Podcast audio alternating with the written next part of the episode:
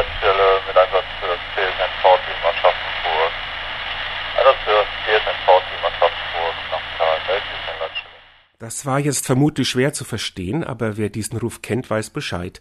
Die Rettungsleitstelle Aschaffenburg ruft die psychosoziale Notfallversorgung und das ist unter der Woche der Notfallseelsorger. Der macht sich jetzt möglichst schnell auf den Weg.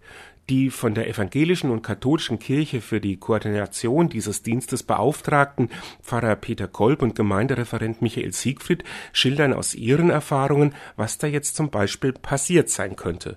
Also vor ein paar Tagen bin ich auf die Autobahn, auf dem Autobahnparkplatz äh, gerufen worden. Da ist ein älteres Ehepaar aus dem Skiurlaub zurückgefahren und die Frau hat einen äh, am Parkplatz einen Herzinfarkt erlitten, ist dort leider verstorben und der Ehemann stand dann natürlich völlig hilflos hilflos äh, auf diesem Parkplatz und äh, wurde dann von mir betreut, bis äh, Angehörige ihn auf der Polizeiwache schließlich abholen konnten. Ein Vater findet im Zimmer seiner Tochter seine Tochter vor, die sich das Leben genommen hat.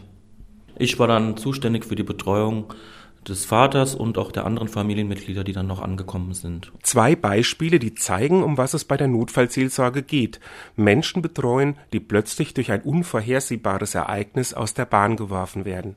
Und da sind wir einfach da, um stabilisierend einzuwirken, wieder ein bisschen Normalität ins Leben hineinzubringen, die Person wieder handlungsfähig zu machen, weil so viel auf sie einstürmt in dieser Situation, dass man da einfach ein bisschen sortieren muss. Und wenn da einer von außen da ist, der einem da zur Seite stehen kann und einfach ein bisschen hilft, wieder das Ganze, was da über einen hereinprasselt, ein bisschen zu sortieren, ist es schon mal ganz gut und kann spätere Folgen oder Störungen bisschen entgegenwirkt. Krisenintervention nennt man das in der Fachsprache. Dieses Angebot gibt es in der Region Aschaffenburg seit 1998 und es wird gebraucht. So rückten die Notfallseelsorger im Jahr 2012 insgesamt 69 Mal aus, also mehr als einmal die Woche. Seit einigen Jahren werden sie durch die Ehrenamtlichen des Kriseninterventionsdienstes der Malteser unterstützt, die am Wochenende und an Feiertagen die Bereitschaft übernehmen. Alarmiert werden die Helfer in der Regel von den Rettungsdiensten oder der Polizei.